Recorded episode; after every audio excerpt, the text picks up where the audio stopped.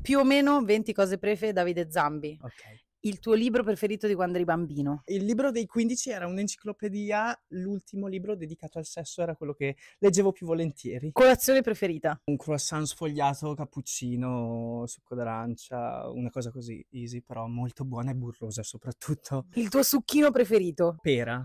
La- Freddo però. Freddo da frigo, altrimenti non ha- Caldo? Caldo mi fa Cambia. schifo. Ah, Eh, ok, sì, no, ti non fa è- schifo, non è sì, che no, cambia no, il no, gusto. guarda, Il tuo posto romantico preferito? il Dos dei Gembri, che è una zona molto vicina a casa mia. Bello. Montagne, larici, cose carine. La tua vendetta preferita? Sono una persona così buona.